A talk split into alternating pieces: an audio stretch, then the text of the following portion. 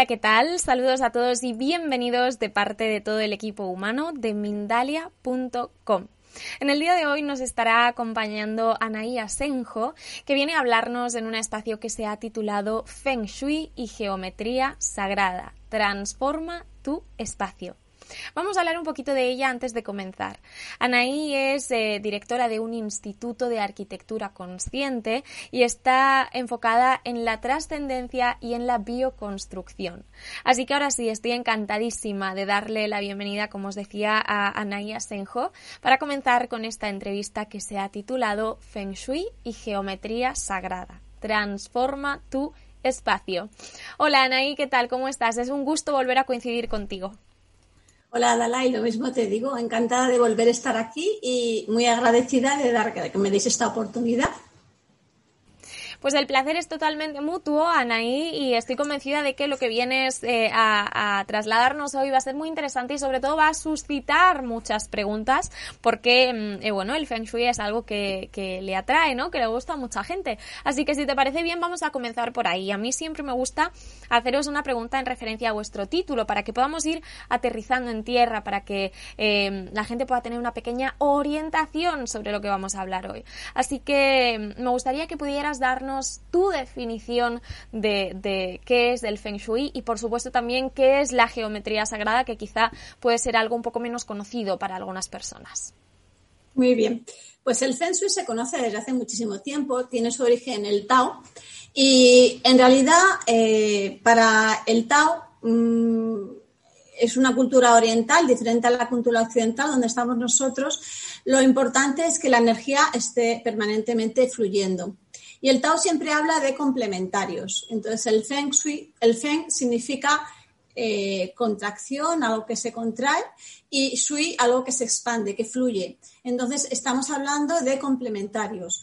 Eh, igual que nuestra cultura se basa en objetivos de forma que, nuestra razón va deduciendo, en Oriente eh, se habla siempre de esa necesidad de flujo energético y de la necesidad y cómo y por qué se mueve el flujo energético, pues precisamente por esa unión entre complementarios.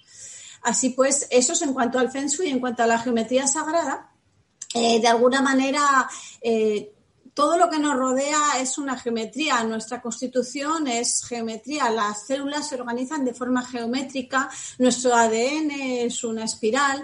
Hay formas geométricas que rodean todo cuanto, cuanto, cuanto vemos, cuanto ocupamos del espacio. Entonces, el trabajar con la geometría es algo básico para nosotros y sagrada se dice porque permite trascender la realidad que habitamos normalmente. Anaí, y todo esto em, es, por así decirlo de alguna forma, es sencillo de aprender. Todos podemos aplicarlo desde nuestro hogar, pues teniendo quizá unas eh, pautas sencillas, ¿no? Sobre cómo em, hacer todo esto, o es algo que tú recomiendas que se haga de, de manos de un profesional. ¿Cómo podemos más o menos, em, no sé, eh, meternos, ¿no? Un poco meter cabeza en todo este tema. Vale. Bueno, a ver, hay pautas eh, que puede hacer cada uno y la idea es trabajar, de forma, o sea, ir abriendo la, opción dentro de cada uno para poder trabajar con todas las estrategias que vamos a, desarrollar ahora mismo. Claro, ¿qué pasa? Que cuando uno se hace profesional de algo, lo que hace es implicarse 100% en, en, esa, en esa temática, en esa línea y complementa todo lo que sabe con, con mucha más información que permite estar más próximo a, dar una solución más coherente. Eso no quiere decir que los demás no podamos, quiere decir que ya que te has profesionalizado, pues, pues has hecho una apuesta en tu vida para colaborar y ofrecer un servicio a los demás con eso que has aprendido. Entonces, esa es la diferencia, pero bueno, hay pautas sencillas que ayudan a mejorar el espacio que habitamos y que utilizamos y que van en pos del bienestar. Anaí, me ha pasado en otras eh, conferencias o entrevistas ¿no? de este tipo, eh, pues que eh, hacían un poco referencia al, al Feng Shui, em, que había personas ¿no? que decían, pero ¿cómo puede ser posible que por orientar quizá la cama hacia este lado, pues resulte que vas a dormir mejor o que no vas a tener pesadillas? ¿no? Es como que no le encontraban una explicación convincente. Y bueno, realmente hay personas y también está muy bien porque, bueno, pues cada uno tenemos nuestras convicciones hay personas que necesitan como una base científica, ¿no? Para creer en todo no sé si será científica o no, pero me gustaría eh, que nos expliques cuáles son las bases, por qué sabemos que esto que tú vas a explicarnos realmente es efectivo y puede mejorar de alguna forma nuestra calidad de vida. A ver, las bases no son científicas. Ya ha partido de la base que el Feng Shui tiene su origen en el Tao. El Tao no es una, no es una ciencia como tal, es una filosofía de vida y es una apuesta de vida. Y tiene que ver con la, comprensión de la totalidad, no de la parcialidad. Eh, espero no extenderme mucho, pero astrológicamente eh, nosotros de alguna manera nos estudiamos como si estuviéramos en el centro y las constelaciones que rodean a la Tierra, que es donde nosotros estamos, eh, forman una, una, esfera con unas áreas de, trabajo. Resulta que el, el, Piscis, el personaje Piscis y el personaje Virgo son complementarios, están cada uno en un extremo. El Piscis se asemeja más al mago que con una idea, con una intuición, llega a conocer algo. Él lo sabe, internamente tiene la certeza de que eso es una realidad. Y el Virgo experimenta en el laboratorio y saca conclusiones. Tiene una idea, es verdad, pero experimenta y saca conclusiones. Y resulta que al final los dos, estamos viéndolo ahora con la, con la, con la cuántica, llegan a la misma conclusión. Entonces, es necesario eh, llegar a, demostrar mm, mediante la razón que una realidad existe cuando tú estás sintiendo que esa realidad funciona? Esa es la pregunta que le hago a mis oyentes. Pues con esta pregunta, que espero que eh, todos estén analizando y estén dándonos eh, respuesta desde, donde están, que por supuesto quiero aprovechar, así puedo recordaros que podéis interactuar con, con nosotras, con Anaí, conmigo, dejando todos vuestros mensajes, inquietudes en, en nuestro chat en directo en las diferentes plataformas, o bien podéis enviar un mensaje de voz al número que voy a tener oportunidad de poner en pantalla en unos segundos de nuevo. Anaí, eh, ¿crees entonces eh, bueno, por supuesto tú te dedicas a esto, entonces eh, con total probabilidad tu respuesta va a ser sí, pero ¿hasta qué punto te parece importante y recomiendas eh, a todo el mundo que tenga estos em, datos en cuenta, por ejemplo, pues bueno, cuando nos compramos una casa o cuando vamos a tener eh, un bebé, ¿no? Y vamos a condicionar esa, esa habitación para ese niño, en fin, en, esos momentos importantes en los que quizá no lo sabemos, pero estamos de alguna forma eh, pues ya marcando cómo va a ser quizá nuestra vida en ese espacio, ¿no? Mm. Vale, pues entonces eh, hay una, realidad, o sea, en, en el Feng Shui se habla de los cuatro elementos principales y un quinto que es eh, la trascendencia de esos cuatro elementos. Eh, cuando esos cuatro elementos están en fase, el quinto trasciende de forma natural y hay una necesidad de, que esos cuatro elementos, o los cinco en realidad, estén en armonía, estén en equilibrio. Eso es una realidad porque, mm, de alguna manera, los cinco elementos también forman parte de nuestro ser. El número 5 está muy asociado al ser humano, cinco dedos de la mano, cinco continentes, el pentágono que se hacía normalmente al, ser humano a través del dibujo de Leonardo da Vinci. Hay una geometría que se despliega y que trasciende la realidad en base al el dodecaedro, en base al pentágono. Es decir, que hay una realidad que tiene que ver con esos cinco elementos de la que nosotros formamos parte y que no podemos evitarlo y que por lo tanto nos influye. Entonces, es importante el, simplemente cuando vas a, realizar, a comprar un espacio o a realizar un proyecto de tu vida, el que tengas en cuenta esos cinco elementos y que, y que puedas de alguna manera reconocer que esos cinco elementos están funcionando de forma equilibrada. Y eso va a permitir que, tu vida o que tu actividad que realizas en ese espacio se desarrolle no solamente de forma mm, normal, sin ninguna interferencia, sino que permita te permita crecer como individuo y desarrollar todo tu potencial, que al fin y al cabo ese es el objetivo que hemos venido a cumplir cuando estamos vivos en, esta, en este planeta. Hay, un, hay una realidad que se ha perdido en, el, en esta sociedad mercantilista y consumista en la que vivimos, que es que hemos perdido el valor de lo esencial, de lo que realmente somos y, cuál es el objetivo de, por qué estamos aquí vivos y qué es lo que realmente nos llena. ¿Acaso alguno de vosotros mm, no habéis sentido que cuando os implicáis 100% en, una actividad o en un proyecto o en una acción, eso quiere decir que estáis movilizando los cinco elementos con todo vuestro ser? 100%, tenéis una satisfacción plena. Sin embargo, cuando estáis dudando, no termináis de implicaros, hay que sí, hay que no, hay miedo, eso impide el que podáis desarrollar todo vuestro potencial. Cuando tú llegas a un espacio que permite, porque no hay ninguna interferencia y está en equilibrio, en armonía, que todo tu potencial se desarrolle, pues hay una, realidad de evolución y de, y de salud y de equilibrio interior y de bienestar, por supuesto. Y además, perdona que continúe, en el, en el terreno donde nos movemos no solamente es importante el equilibrio de los cinco elementos, o sea, nosotros nos movemos una realidad electromagnética en nuestro planeta. Nosotros mismos emitimos un, campo electromagnético y el, planeta pues tiene un campo electromagnético también que afecta sobre nuestra salud.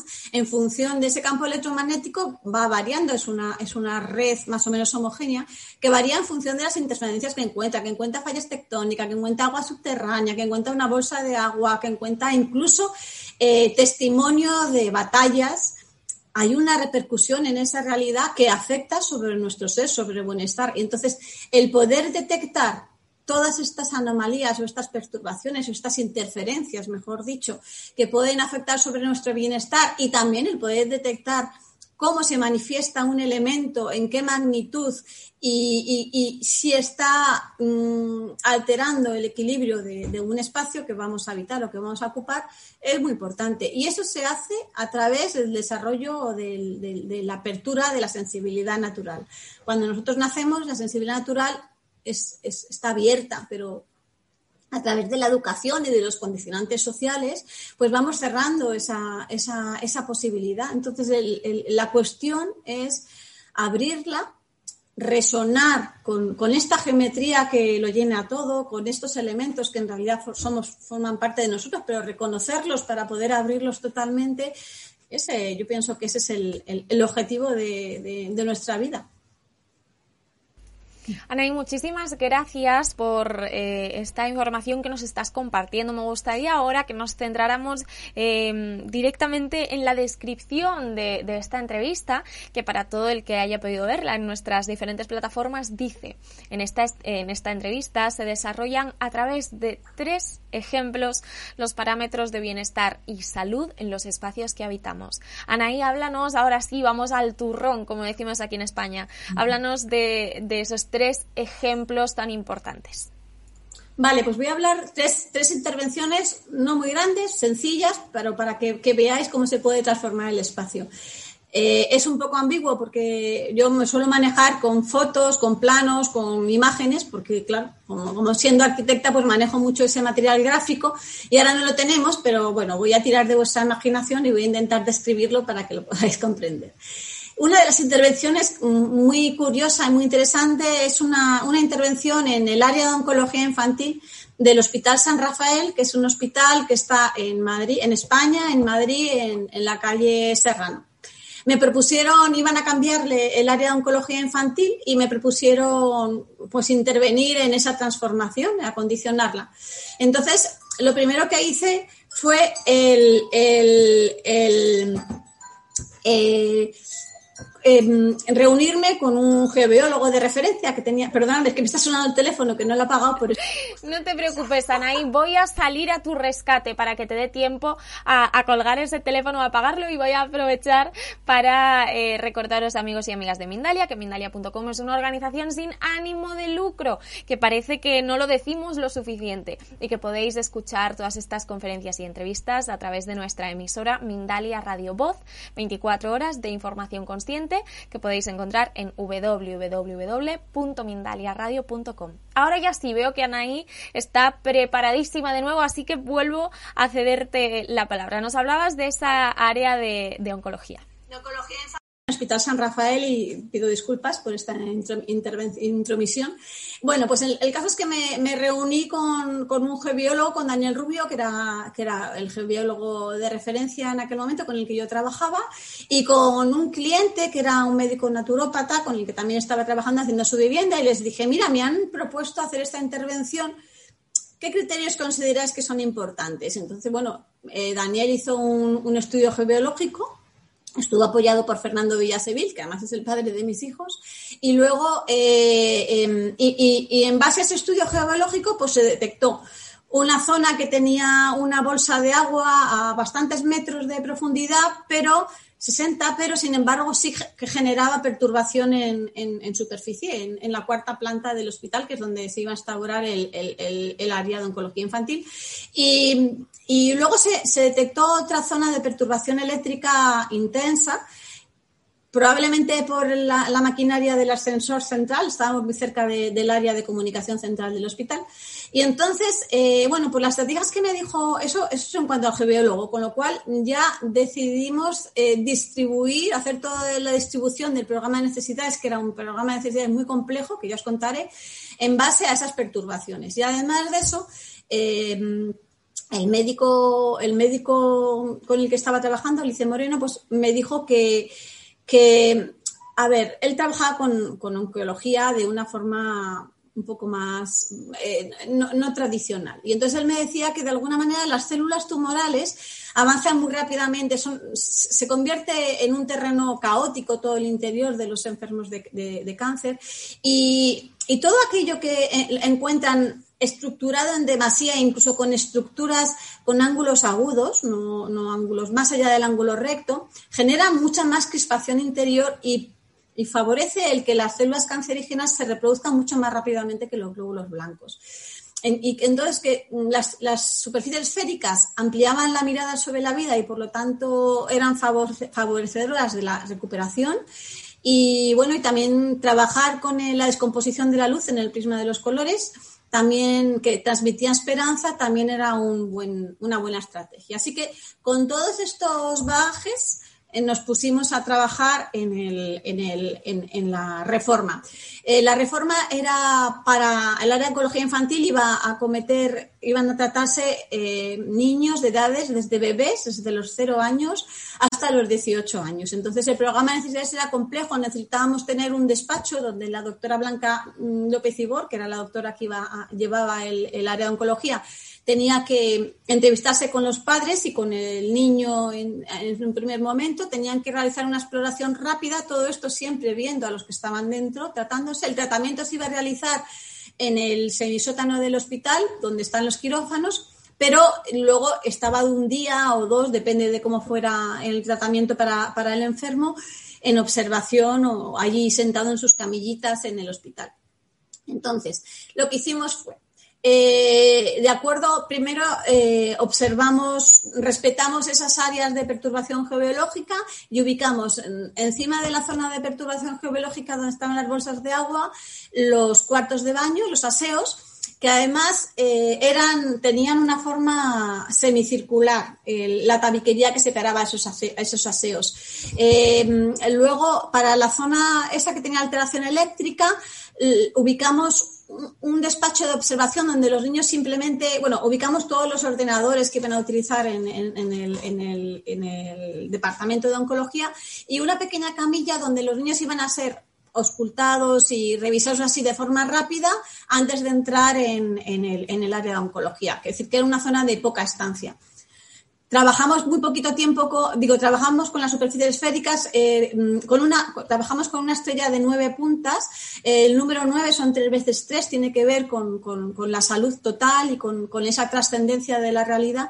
Y colocamos en cada uno, de, estaba en el centro de la propuesta, Cuba todo el centro de la propuesta, y colocamos en cada uno de los vértices un chorlo, es decir, un trocito pequeñito de turmalina negra, porque la turmalina negra actúa sobre sobre, es como un guardián, que, que, de alguna manera, si ese niño decide seguir luchando para, o abrirse para vivir, porque encuentra ese hilo que le permite trabajar para vivir, para que sus células sanas puedan vencer a las células tumorosas. Entonces iba a favorecer ese proceso y aquel que por lo que fuera decidiera que se iba, pues también eran guardianes de ese proceso y que la transición hacia la muerte fuera más suave.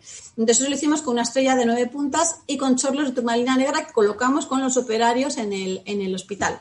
Trabajamos con tabiques, como dije, esféricos algunos llegaban hasta arriba y otros eran simplemente a media altura para permitir el paso de la luz y que no, no generase estructuras que estuvieran cerradas, porque como decía, estos niños necesitaban tener eh, superficies muy abiertas que les permitieran eh, eh, acogerse a la esperanza y, a ser posible, con superficies esféricas. Y trabajamos con un material que era, salvo para los aseos, claro, que ahí eran opacos, y para el despacho de la doctora, que eran eh, semitransparentes, translúcidos, eh, con, piezas de pavé, se llama, que es un vidrio translúcido, y a través del vidrio se producía la descomposición de la luz cuando incidía el sol por las ventanas.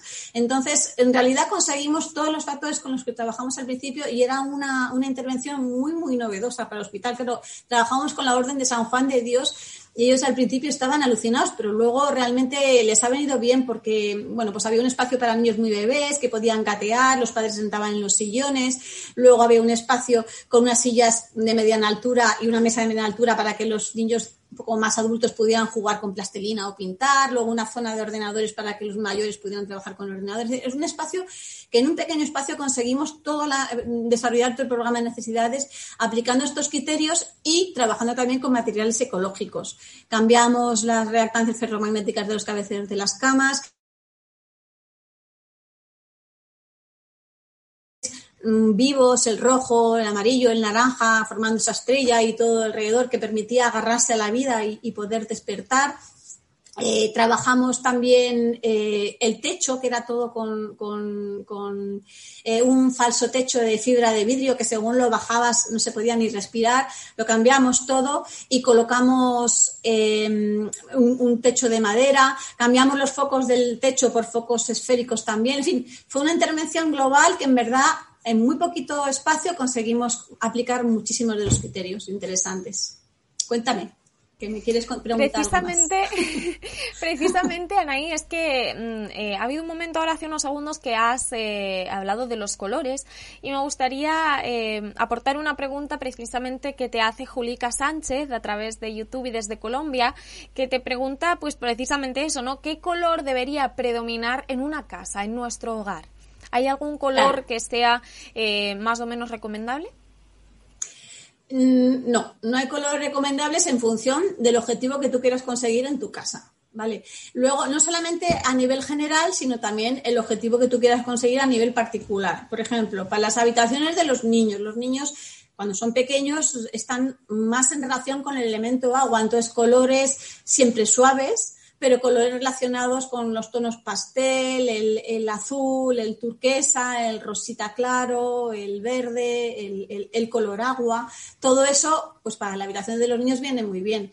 Eh, para la cocina, pues colores vivos que activen, porque estás transformando los alimentos y, también va a formar parte del fuego, pues una orientación norte con, eh, en, en correspondencia con el elemento fuego, si estás en el hemisferio norte, claro, y colores vivos rojos, naranjas, amarillos.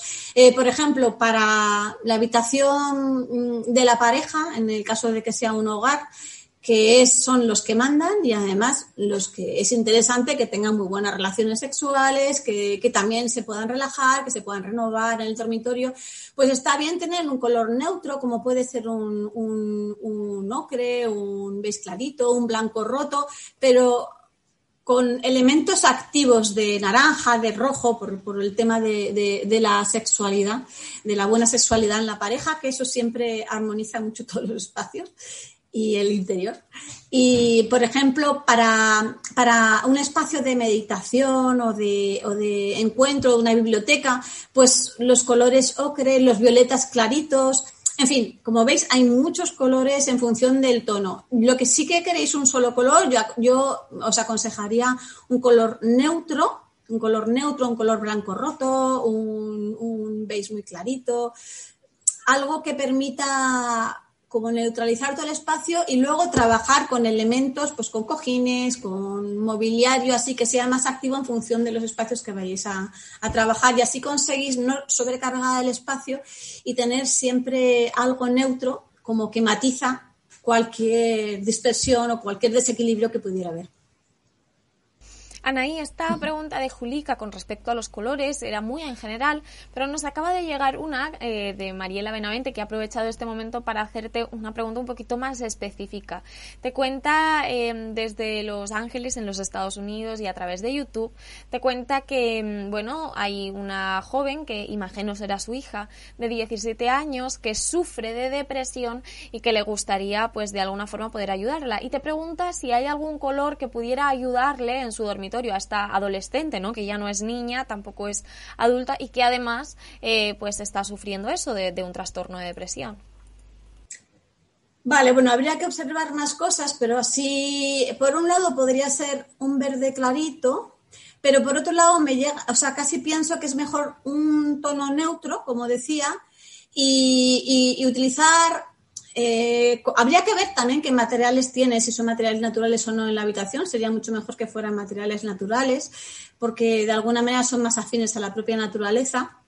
Y una depresión es como una huida de la realidad. Entonces, pues, pues cuanto más cercana a la realidad esté, estaría bien. También elementos de barro cocido pueden ayudarla. Entonces, como decía, un color neutro y pues yo cogería el turquesa, el fucsia y, pondría plantas, plantas de color de una hoja verde intensa, viva, redondeada, nunca puntiaguda ni con, ni con pincho, sino redondeada, para llenar de vida esa habitación. Y también que utilice la descomposición de la luz. Se encuentra bolitas que se venden en, las plantas de, digo, las plantas, en las tiendas de iluminación, unas bolitas facetadas que tú las colocas en la ventana. Yo las suelo colocar a un tercio de altura, es decir, que divido la ventana, el hueco de ventana, el vidrio, en tres partes y lo coloco en el tercio de arriba y que le dé el sol, claro. Y, la descomposición de la luz en el prisma de colores también ayuda muchísimo a, abrir la esperanza, la vitalidad, las ganas de hacer cosas que de alguna manera es algo ausente en una depresión, que es, que es como una, como si tuviera ganas de, cortar por alguna razón con, la vida o de, o de esconderse también puede ser. Entonces todo aquello que la invite a mostrarse y a, a mostrar su actividad, pues es bienvenido. Anaí, ya estamos cogiendo carrerilla, eh, nos están llegando muchas preguntas, pero antes de, seguir pasándotelas me gustaría darte el espacio para que puedas hablarnos un poquito de ese curso de experto en arquitectura consciente que estás ofreciendo para que si hay personas que estén resonando con esta información que puedan directamente contactar contigo y seguro que vas a poder ayudarlas muchísimo más en profundidad. Bueno, pues hemos preparado a través del Instituto de Arquitectura Consciente, en, colaboración con el Grupo Tubán y en el marco de la Universidad Europea del Atlántico, un experto universitario en arquitectura consciente para dar a conocer todas estas herramientas del, trabajar, del trabajo con el espacio, porque el, generar bienestar y salud en los espacios que habitamos siempre es importante, pero últimamente con esta crisis del COVID-19 es todavía más porque pasamos muchísimo más tiempo en, espacios cerrados. Entonces, eh, primero lo que me gustaría deciros es que es una formación de seis meses que se va a hacer mayoritariamente online. Y, además que se, se va a conceder, o sea, es accesible para según la titulación española, para todo aquel que haya terminado bachiller y segundo grado de formación profesional, a partir de ese momento se puede conceder el título de experto, pero está abierto a todas las personas que quieran aprender o que estén interesadas en, transformar el espacio con con, criterios de sostenibilidad, de salud ambiental, de, vamos a analizar también huella de carbono, bioconstrucción, se va a hablar también de economía del bien común y luego vamos a trabajar con estas herramientas de Feng Shui, geometría sagrada y también con biofotónica que nos va a permitir como mm, cuantificar cómo se transforma, lo que me preguntabas al principio, cómo es la transformación de los espacios con estas estrategias. Entonces, eh, lo que venía a decir es que está abierto a todo el mundo, es decir, que todas las personas que no tengan esa titulación de, bachiller o de segundo grado o incluso una licenciatura como tengo yo, que es muy complementario para cualquier carrera universitaria, pueden acceder y lo que pasa es que en lugar de obtener el título de experto, pues obtendrán un certificado de asistencia por la universidad, pero con eso pueden adquirir el mismo conocimiento o el grado de conocimiento al que ellos lleguen, porque la asignatura, la idea es impartirla a todos los niveles para que llegue a cada vez a más gente, porque el, reconocer que el espacio mm, que habitamos es fundamental para favorecer nuestro bienestar y nuestra salud es algo que consideramos de vital importancia en el momento actual y queremos que se expanda y que todo el mundo lo conozca.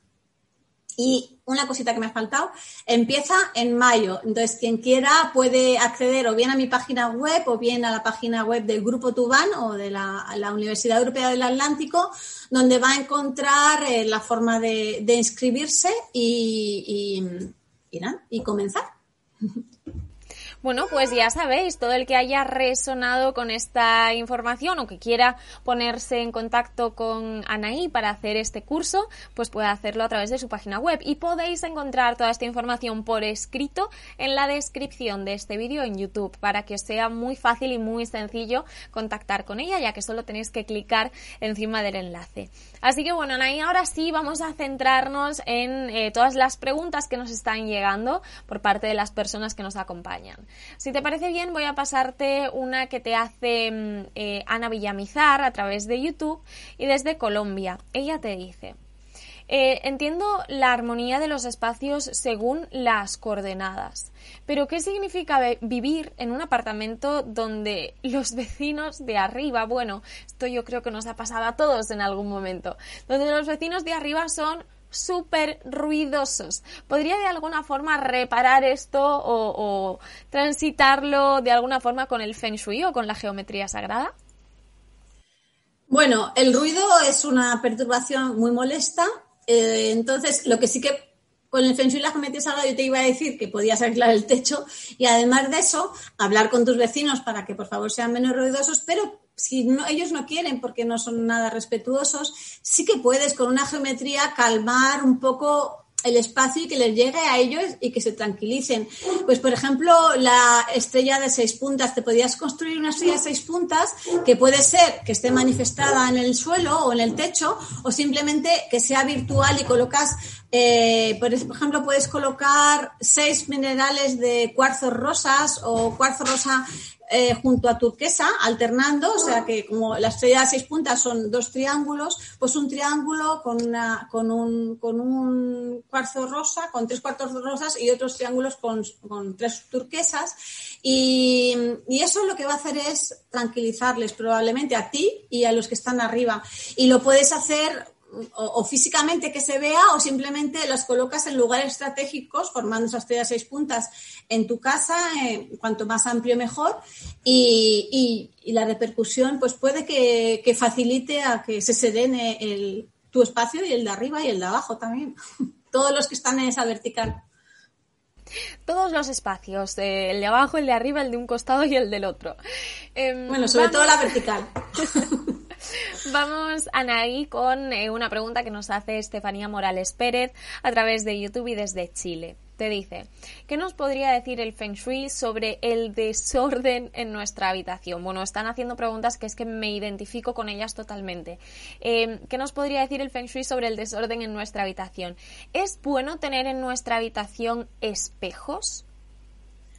A ver, dos preguntas hay. El desorden. Eh, si estamos hablando de armonía y equilibrio, pues el desorden no es acorde a esa, naturaleza. Entonces, eh, muchas veces mm, estamos desordenados porque por fuera pues tenemos mucho mogollón, no sabemos cómo organizarnos, eh, estamos saturados con mucha actividad. Entonces, muchas veces el acto de, mantener tu espacio ordenado, limpio y en armonía te permite que eso resuene en tu interior y entonces tu espacio también esté limpio, ordenado y en armonía. Entonces, recomiendo el orden, claro que sí. Y, pero tampoco obsesionarse con el orden, simplemente tener, ir habitando poco a poco una actitud de, ir poniendo orden, porque el orden también tiene que ver con la geometría. Entonces, una geometría ordenada, una geometría regular, está hablando de equilibrio. Entonces, bueno, eso por un lado. Y la siguiente pregunta era espejos.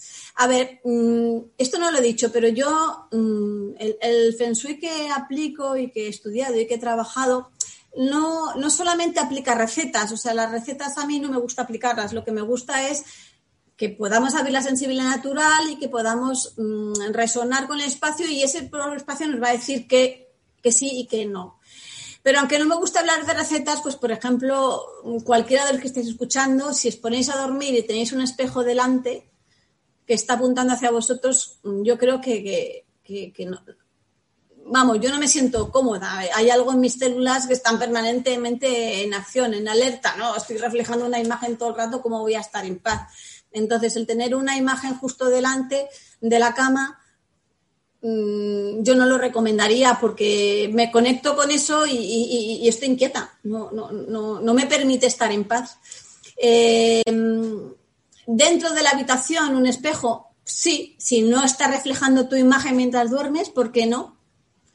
De todas maneras, ya digo, o sea, esto mm, yo lo digo por resonancia, no, me gustaría que fuera una receta, entonces la persona que la ha preguntado también puede ponerse en esa situación y, simplemente pensar, más allá de tener espejo delante, sino pensar ahora con tranquilidad, decir, a ver, si yo tengo un espejo delante y quiero descansar, ¿qué sensación tengo? ¿De inquietud, de relajación o, qué?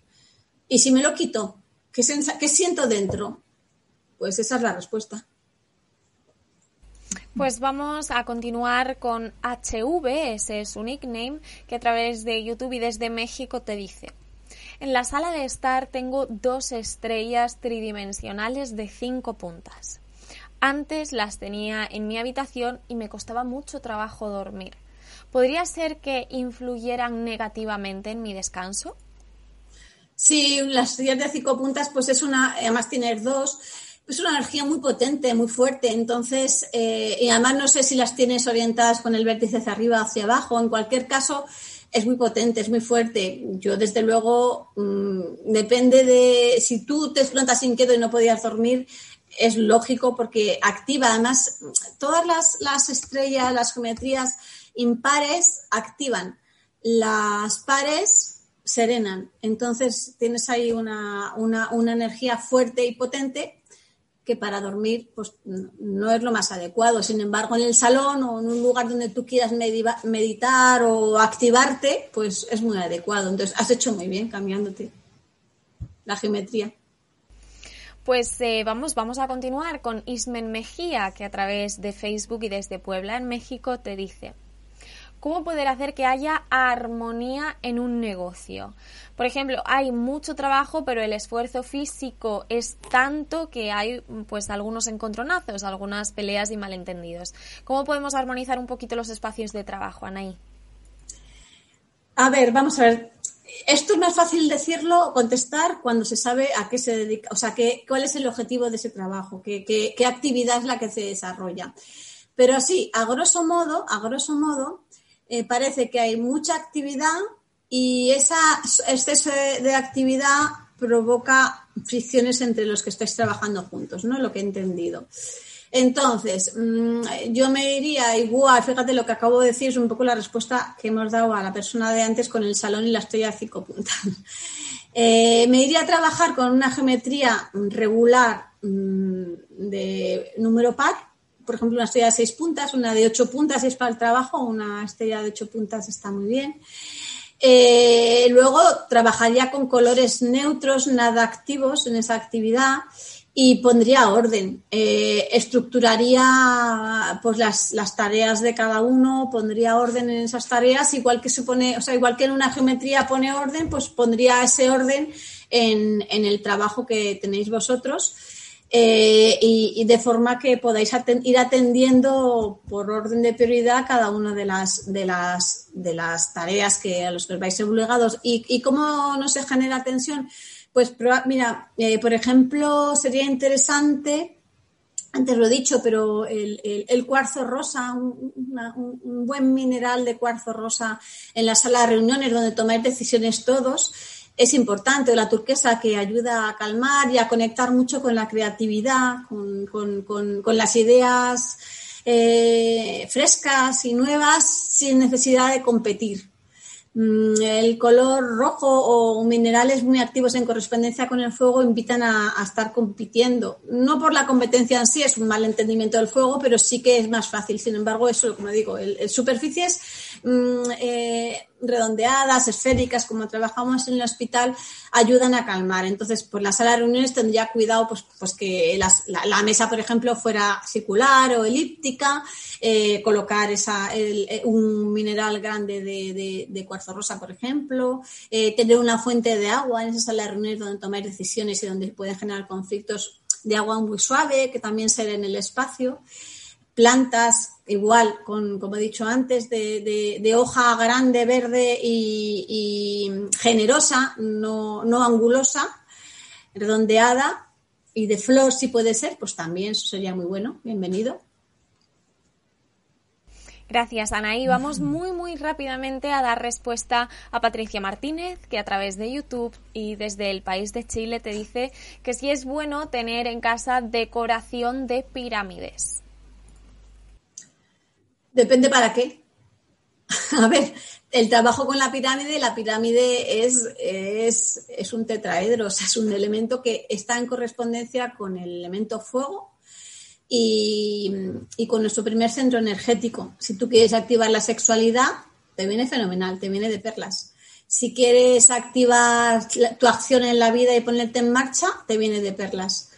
Si quieres eh, relajar, mm, te podría venir bien si conoces, si ya sabes cómo relajar y quieres trascender. Porque al fin y al cabo el tetraedro es una, base cuadrada y un, triángulo. O sea, que, estás como teniendo la base de la energía de la Tierra y la, y la serenidad de la Tierra y la trasciendes hacia el cielo. Entonces, bueno, es una buena complementariedad, pero tienes que entenderlo así, porque si no, probablemente te, te active más de la cuenta, pero bueno, depende de, todo depende, o sea, no puede haber respuestas universales ante, ante preguntas tan genéricas. es difícil. Bueno, yo creo que con esta respuesta nos damos más que por satisfechos. Anaí, muchísimas gracias. Ha sido un placer, un honor, como siempre, tenerte aquí. Gracias por compartir tan generosamente y por dar respuesta a todas eh, nuestras preguntas. Por supuesto, quiero que te vayas con un maravilloso sabor de boca y es que nos han acompañado desde muchos eh, países diferentes, por ejemplo, México, España, varias zonas de los Estados Unidos, Colombia, Chile, Argentina, Perú o Italia, entre otros. Y por supuesto, será un placer volver a contar contigo muy pronto. Te mando un fuerte abrazo y te dejo que te despidas o si quieres compartir alguna reflexión final. Vale, no, no, mm, solamente quiero agradeceros a Mindalia de nuevo, ya lo he dicho al principio, a ti Dalai, que siempre es un placer tenerte, tenerte, hacerlo juntas. Y luego, nada, invitaros a, a investigar el tema de la apertura sensible al natural, porque para mí es la herramienta que realmente va a permitir que demos un salto como seres humanos y que no nos dejemos manejar por el sistema que quiere que seamos números fáciles de manejar, sino que realmente tengamos la respuesta en nuestro interior y sepamos qué es lo que es bueno para cada uno de nosotros. Entonces, nada, os invito a eso, a, a tomaros un tiempo todos los días para conectar con el interior ir profundizando cada vez más en lo que realmente sois y lo que realmente queréis. No lo que os vende el mercado, sino lo que vosotros necesitáis realmente, que es mucho menos de lo que nos venden. Así que eso. Pues con esta buenísima reflexión que ha lanzado ahí Anaí como una semillita, nos despedimos. Gracias infinitas a todos por vuestra compañía.